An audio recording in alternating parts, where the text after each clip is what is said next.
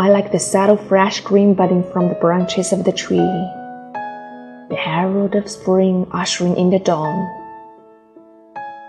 I like the subtle flow of cloud that makes the sky seem even more vast, azure, and immense.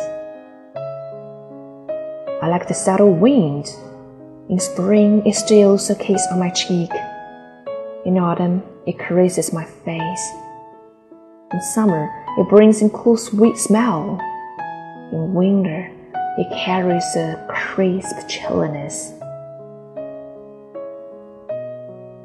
I like the subtle taste of tea that lasts long after sleep. The subtle bitter is what it is meant to be.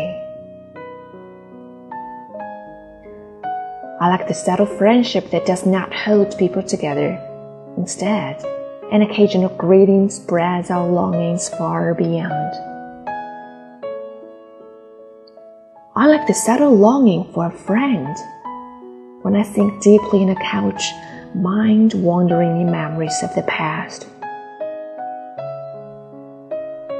Love should also be subtle, without enslaving the ones fallen into her arms. Not a bit less, nor a bit more.